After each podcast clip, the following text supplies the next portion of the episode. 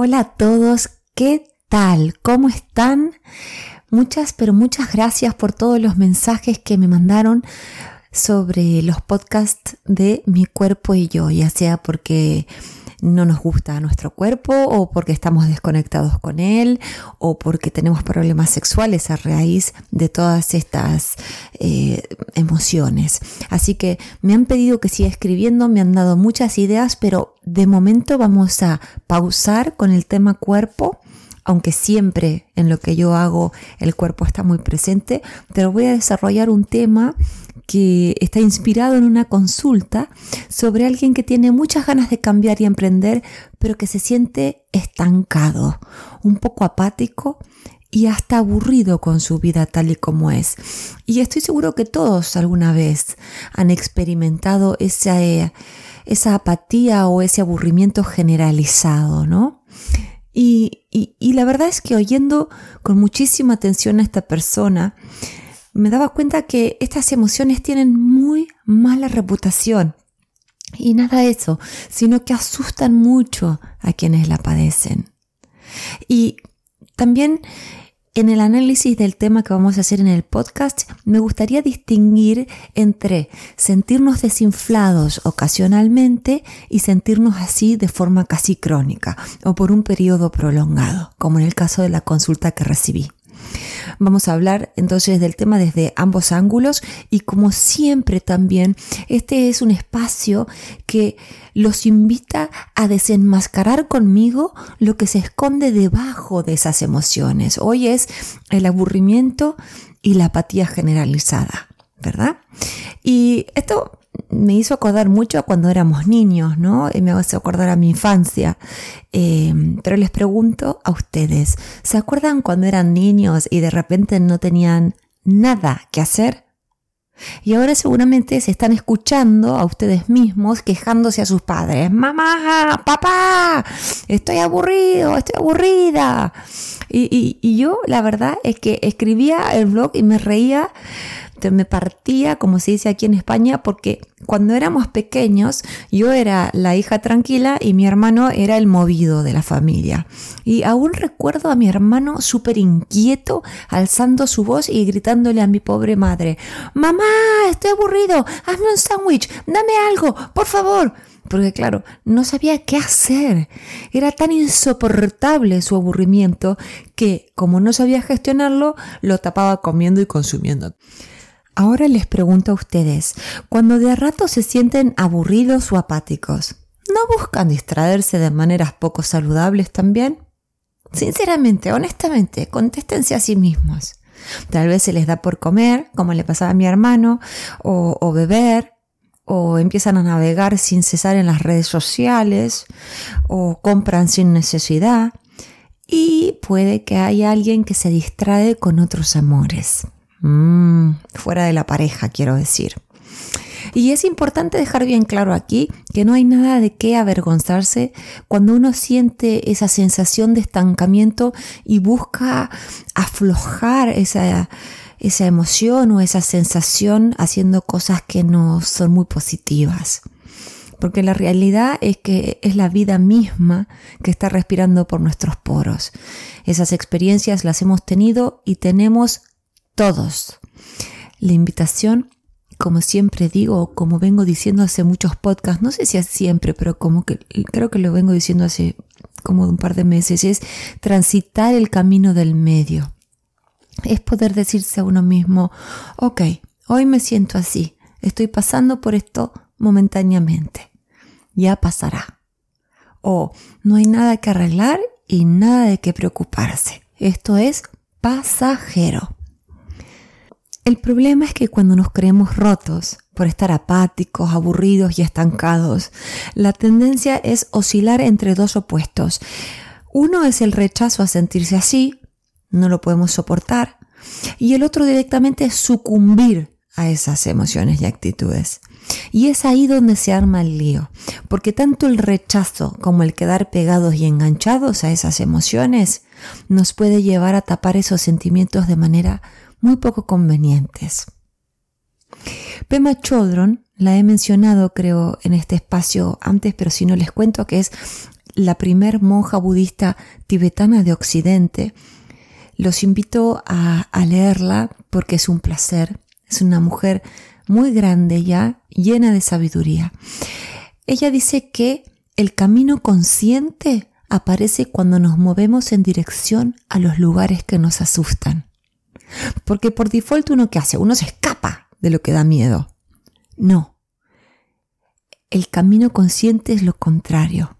Hay que mirar a lo que nos hace mal a los ojos y aprender a relacionarse con eso desde un lugar de conciencia plena.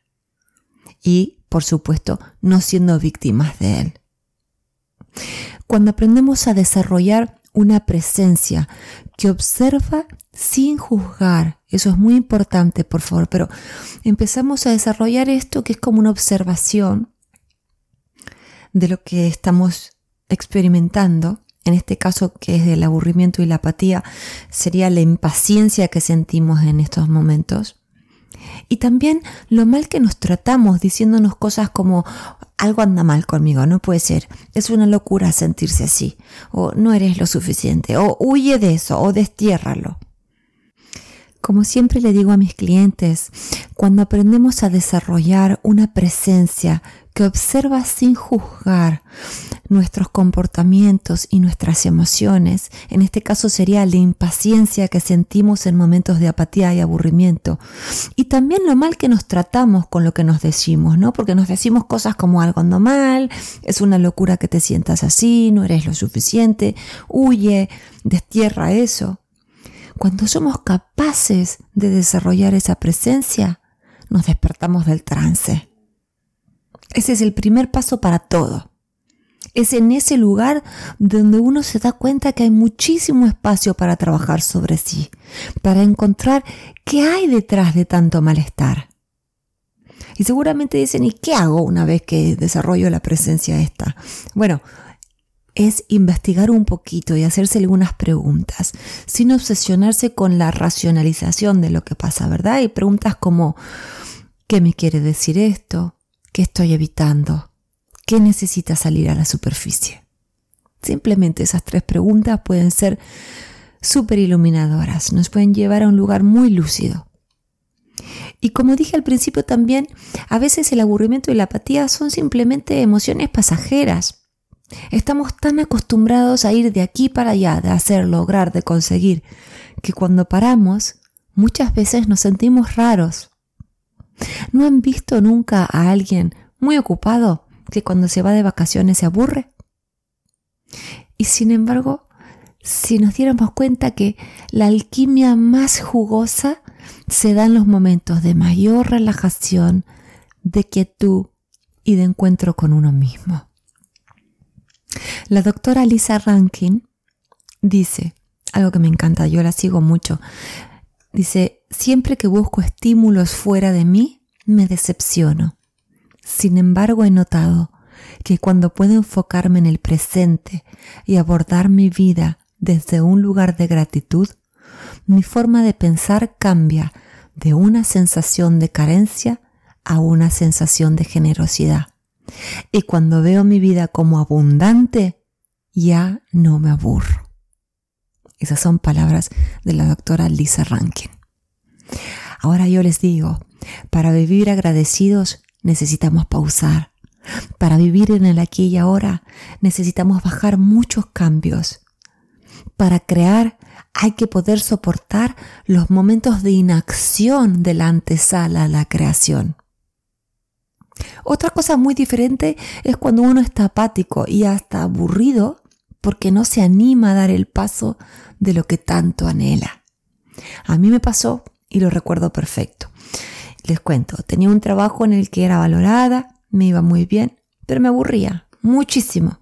Vivía en un lugar que se prestaba para salir y hacer actividades al aire libre, pero no sentía ninguna motivación para salir o hacer nada.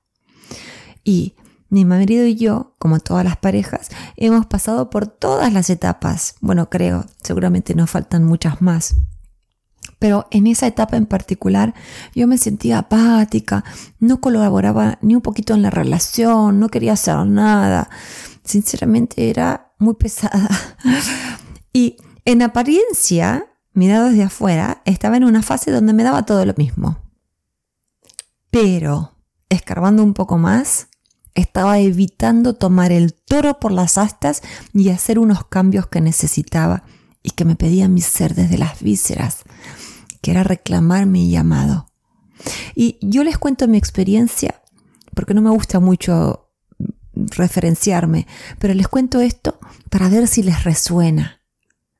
¿Cuántas veces sabemos lo que tenemos que hacer, pero le damos nuestro poder al miedo? Dudamos tanto, tanto de nuestra capacidad que nos acorazamos en la apatía, en el aburrimiento y en la inacción.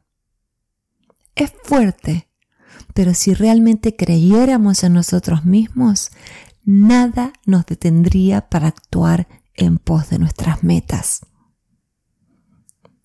Es ahí donde hay que trabajar. Es ahí donde hay que sacar capa sobre capa para llegar a la causa raíz que nos impide honrar la vida. ¿Es fácil? Claro que no. Por supuesto que no. ¿Vale la pena? Claro que sí. ¿Se puede? Por supuesto. Hay personas que se dan cuenta solas de que tienen opciones para dar el salto de fe que les ayudará a ser proactivos y moverse en pos de sus objetivos. Lo importante es caer en la cuenta que muchas veces lo que parece simplemente apatía generalizada es nuestra manera de evitar modificar lo que se requiere y de ponernos límites como un buen padre que le dice al hijo que lo ve tirado en la cama, vamos, levántate y haz lo que tienes que hacer. Y aclaro esto porque hay otras personas que no pueden sacudirse solas y que requieren de la ayuda de un profesional que los guíe con la claridad necesaria para que puedan discernir. Cada uno sabrá cómo puede encarar este tema. El aburrimiento pasajero, como dije antes, puede ser la llave de entrada al encuentro con nuestra naturaleza esencial.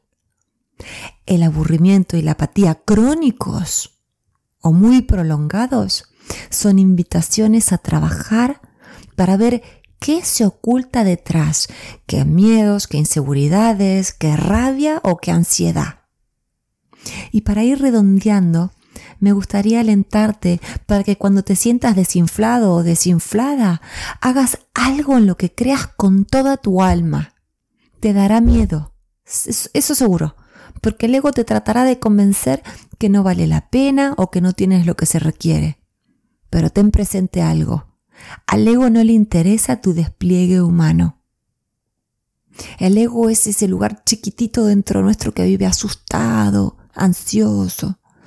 No es la realidad, no es la verdad. Hay que contactar con la, lo más profundo de nuestro ser, con nuestro espacio más lúcido, nuestro espacio más despierto. Y les digo otra cosa, no hay lugar para el aburrimiento cuando te involucras en lo que es verdaderamente hermoso para ti. Por favor, reclama tu valía. Y si no puedes solo o sola, pide ayuda, lo vuelvo a decir y lo subrayo, porque tú te lo mereces. Para ir cerrando, hay una frase, eh, perdón, una frase de Saul Bellow en las aventuras de Oggy March no está disponible en castellano, me parece, pero bueno, se los traduzco. Es una frase que me encanta y me sacude y seguro te pasará lo mismo. A ver, se las leo. El aburrimiento es la convicción de que no se puede cambiar. El grito de las capacidades no utilizadas. Yo todavía me acuerdo de mí misma en esos tiempos de apatía que les contaba.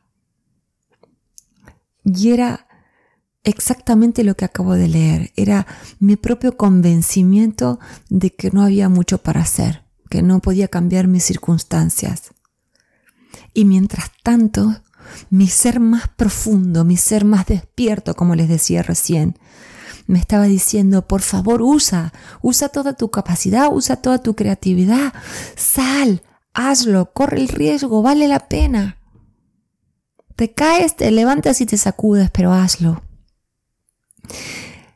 los invito a que si saben de alguien que se puede beneficiar con este podcast, le tiendan la mano y le reenvíen este mensaje. Como siempre digo, esto es como cadena de favores.